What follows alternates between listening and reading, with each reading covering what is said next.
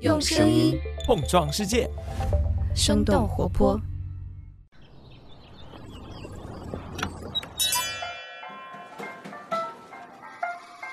您的生动早咖啡好了，请慢用。嗨，早上好呀！今天是二零二二年的四月一号，星期五，这里是生动早咖啡，我是来自生动活泼的梦一，几条商业科技轻解读，和你打开全新的一天。一年一度的愚人节又到了，当你在琢磨着怎么和你的朋友开一些无伤大雅的玩笑时，其实不少的科技巨头也不想错过这个机会，他们总是希望能够在这个可以尽情天马行空的日子里，用各种方式让人对他们的产品或者是服务留下印象。你知道哪些科技公司的玩笑已经变成了现实吗？今天的清解读就与之相关。那在这之前呢，我们先来关注几条简短的商业科技动态。首先来关注一下新冠疫情的最新消息。截止到三月三十号二十四时，根据国家卫生健康委员会官方网站的数据，全国三十一个省和新疆生产建设兵团报告新增本土确诊病例一千八百零三例，其中吉林省一千三百四十例，上海三百五十五例；新增无症状感染者六千七百二十例，其中上海五千二百九十八例。在持续的医疗系统压力之下。自三月二十八号起，上海以黄浦江为界，将城市一分为二，通过轮流风控，分两次完成全员核酸筛查，同时新建新一批临时集中隔离点，做好医疗支持和保障。接下来，我们关注一下豆瓣和微博的侵权纠纷。三月三十号的晚间，豆瓣在其官方微博账号上宣布，以不正当竞争为由起诉微博，称微博没有经过授权，在其超话“新星计划”中抄袭多个豆瓣小组名称，企图建立与豆瓣小组性质相似的超话社区。豆瓣要求微博立即停止侵权行为，公开致歉，承担所有诉讼费用，并且赔偿豆瓣人民币一元。对此，微博官方回应说，用户在不同的平台之间迁徙流动是正常现象，微博的超话社区不存在任何不正当竞争和抄袭行为。我们再来看看茅台，他们最近也有了新动作。三月三十一号，茅台酒股份公司推出了数字营销 App“ 爱茅台”，为消费者提供最新发布的四款产品，其中不包括具有收藏价值的硬通货飞天茅台酒。同时，这个平台整合了十二家第三方电商平台，共同提供飞天茅台的抢购信息。根据了解，“爱茅台”这款软件上线的当天就迅速登顶苹果 App Store 的榜首。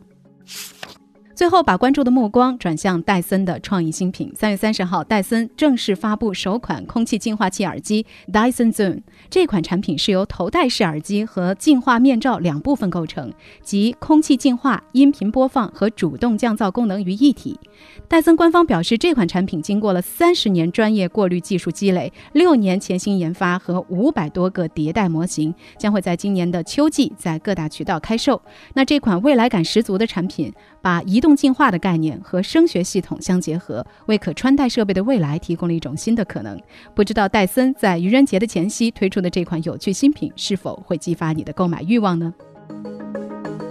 以上就是今天值得你关注的几条商业科技动态，别走开。接下来我们一起关注一下科技公司的愚人节恶作剧。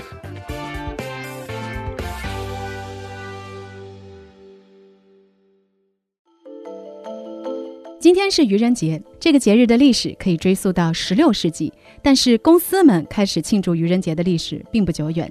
上世纪的八十年代，宝马公司身先士卒，参与到了愚人节当中来。他们的第一个愚人节玩笑是宣布生产一种可以挡雨的敞篷车，还专门把敞篷车的广告印在了一个假杂志上。早期的愚人节玩笑大多是出现在报纸和地方电台，一般是关于当地有外星人到访，或者是银行出现了抢劫犯，影响力也仅仅是局限于小范围的地区。但是随着社交媒体的出现，愚人节的玩笑也有了更广泛的影响力，品牌和公司也从中嗅到了商机。一个有趣的愚人节创意，也可以通过较小的投入获得极大的传播效应，帮助树立品牌形象的同时，还可以顺带做一下新产品的测试。在一年一度的愚人节营销当中，也不乏科技公司的身影。科技和愚人节玩笑看上去是相差甚远，但是他们可能都需要清奇的脑洞和非凡的想象力。刘慈欣就曾经写过一篇名字叫做《二零一八年四月一日》的科幻短片。在小说里，二零一八年的愚人节已经出现了能将人们寿命延长的技术。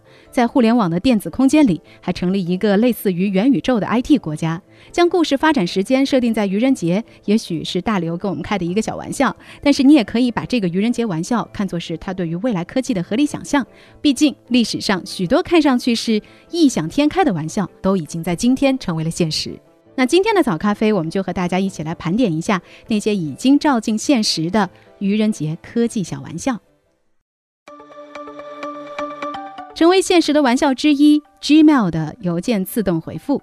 说到邮件的自动回复，可能很多人都觉得再熟悉不过了。但是最初这个功能也只是一个玩笑。Google Gmail 团队在2009年的愚人节上线了一个名字叫做 Autopilot 自动回复邮件的功能。他们宣称，Autopilot 非常智能，可以通过对你以往的邮件来进行采样分析，不仅可以帮助你自动回复诈骗邮件，也可以协助你与不怀好意的同事断绝往来。Google 到现在还保留着当时发布这个假功能的页面。虽然这是一个当年的愚人节玩笑，但是在六年之后，也就是二零一五年，Gmail 真的上新了一个和六年前的 Autopilot 有几分相似的功能，叫做 Smart Reply，聪明的回复。Smart Reply 使用了复杂的机器学习算法，可以自动确定一封电子邮件是否能够通过简短的语句来回复，并且提供一些合适的回复选项。有趣的是，古早的 Autopilot 页面中提到，Autopilot 采样的邮件越多，效果越好。而在六年后的 Smart Reply 技术博客当中，也有类似的一句话：给到足够多的样本，机器学习方法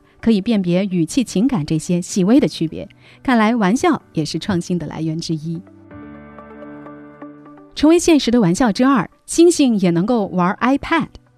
时间来到二零一一年，英国的《太阳报》在那一年的愚人节刊登了一则趣闻。他们宣称，科学家给动物园里的五只大猩猩一星一个 iPad，来判断大猩猩是否会因此心情更加愉悦。《太阳报》的这一则愚人节新闻还说，大猩猩的智商非常高，他们很快就学会了如何开关机，并且把平板电脑当做宝贝，每天都会拿出来玩。这则 iPhone 四年代的愚人节玩笑随后也变成了现实。就在同一年的九月份，根据 ABC 新闻的报道，美国密尔沃基动物园的猩猩真的开始使用 iPad，而且还通过 iPad 上的视频聊天软件和其他动物园的猩猩视频。美国一个专注于红毛猩猩的动物保护组织还为猩猩开发专门的猿类应用程序，就叫做 Ape，A-P-E。的确，现在的图片和短视频软件的操作越来越简单，信息更加直接，连聪明的灵长类的动物都可以毫无障碍的来使用。现在在不少的短视频平台上，我们都可以看见他们熟练的在刷 Instagram 和 TikTok 等应用程序的画面。成为现实的玩笑之三，支付宝推出空付。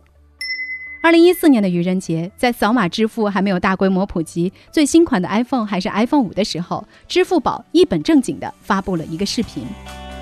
我们管它叫空腹，在功夫里有动静。他们通过这款视频宣布，他们将推出一种全新的支付方式——空腹，英文名字叫 Kung Fu。这个 Kung Fu 可不是 Chinese Kung Fu，而是空着手也可以付款的意思。支付宝说，用户可以赋予任何物品支付的能力，比如说身上的胎记、纹身、戒指，甚至是自家的宠物都可以。事后，支付宝表示，这只是当时愚人节的一个玩笑，这项技术还没有实现。那现在所谓的空付可以说是在我们的生活当中无处不在了，比如说人脸识别支付，以及可以自动识别车牌、自动扣费的停车场，各种无感支付的可穿戴设备，还有通过识别手掌纹路来进行支付的技术等等。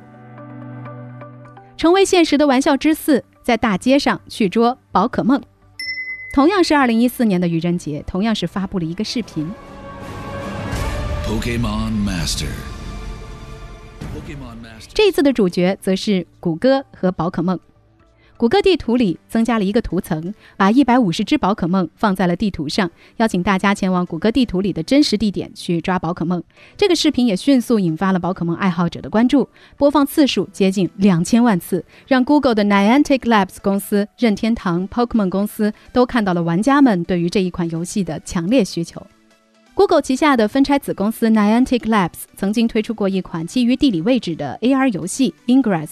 他们在和任天堂以及宝可梦的制作公司沟通之后一拍即合，于是2016年曾经的愚人节小玩笑也就变成了现实。任天堂、宝可梦公司与谷歌的 Niantic Labs 相互合作，推出了一款基于 AR 和实时地理位置的手游《Pokemon Go》。玩家拿着手机走在大街上，打开 App 就可以清楚地看到自己所在的实时位置，并且基于真实的地理位置来收集皮卡丘、杰尼龟或者是其他的 Pokemon。成为现实的玩笑之舞，腾讯将服务器搬往南极。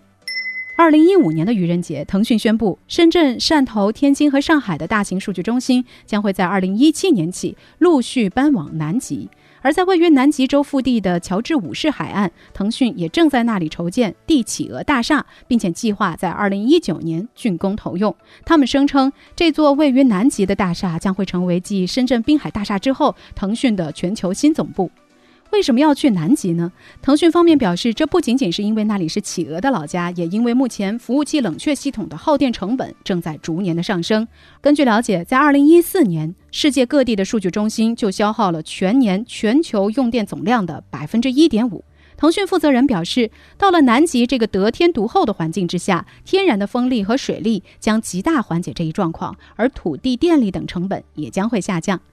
其实早在二零一三年，Facebook 就已经实现了这个愚人节玩笑。不过他们是把数据中心搬到了离北极圈很近的瑞典北部。根据泰媒体的报道，在这里冬天平均气温差不多是零下二十摄氏度。外界的冷空气进入数据中心大楼之内，服务器产生了大量热空气和进来的冷空气循环交换，形成自然冷却的过程。那看起来腾讯的这个愚人节玩笑还是很有科学依据的。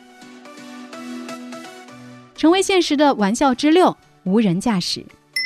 二零一五年四月一号，科技媒体虎嗅网发布了一则关于无人驾驶的新闻。虎嗅网写道：“百度的无人驾驶汽车将从北京出发，一路向南，奔向一千两百多公里外的上海，去参加那里一年一度的上海车展。”这一篇报道还描述到，虽然这辆车的司机座位上坐着一位百度的工程师，但是车辆全程都是依靠自动驾驶技术在行驶。之所以安排一名人员坐在上面，主要是为了防止其他车辆的人员看到这辆车没有人开，进而感到恐慌。其实，早在2004年，美国国防高级研究计划局就举办了对自动驾驶影响深远的无人驾驶挑战赛。当年的比赛距离是240公里，但是最远的参赛者也仅仅完成了12公里的距离。美国加州车辆管理局发布的最新自动驾驶接管报告当中有一项数据，叫做脱离里程，是指每两次人工干预之间行驶的平均公里数。二零二一年，有十三家不同的厂商的这项数据都超过了北京到上海的距离，也就是一千两百公里。而根据加州车辆管理局的报告，七年前愚人节新闻的主角百度无人驾驶汽车的平均脱离里程超过了两千三百公里，也就是说，他们可以从北京开到深圳了。聊了这么多成功的愚人节营销，其实我们可能也想唱唱反调。玩笑成为现实固然有趣，但是在假新闻和谣言泛滥的互联网上，人们也有可能对于一些愚人节的把戏审美疲劳。根据科技媒体 The Verge 的报道，二零一九年，微软的营销主管在一封内部信当中，鼓励所有团队不要做任何面向公众的愚人节恶作剧，因为数据显示这些恶作剧的积极影响是有限的。而对于 Google 来说，愚人节一度成为公司的传统。但是从2020年开始，因为新冠疫情，公司已经连续两年取消了愚人节的活动。在内部信中，Google 表示将会持续寻找合适的方式为用户带来欢乐。其实无论如何，愚人节的初衷也是让人们在这一天感到轻松快乐。而这一目的，除了善意的玩笑和恶作剧之外，也完全可以通过一些其他的方式来实现。就好像微软营销主管所警告的那样，如果公司刻意迎合愚人节开一些蹩脚的玩笑，可能会得不偿失。那聊到这儿了，也想来问问你。曾经有些什么样让你印象深刻的愚人节玩笑呢？不妨在我们的评论区和我们一块儿来聊聊吧。好了，这就是我们今天的生动早咖啡。在结束今天节目前，还要跟大家说明一下下周我们节目安排上的一个小小变化。下周一呢是我们的清明节假期，所以我们早咖啡小组呢也会休息一天，停更一期。我们将会在下周三，也就是四月六号一早和大家见面。那我们下周再见了，拜拜。这就是今天为你准备的生动早咖啡，希望能给你带来一整天的能量。如果你喜欢我们的节目，请记得在苹果 Podcast 给我们五星或者好评，也欢迎你分享给更多的朋友，这会对我们非常有帮助。同时，你也可以在公众号和微博搜索“生动活泼”，声是声音的声，这样就可以了解更多与我们节目相关的信息啦。生动早咖啡，期待与你下次再见。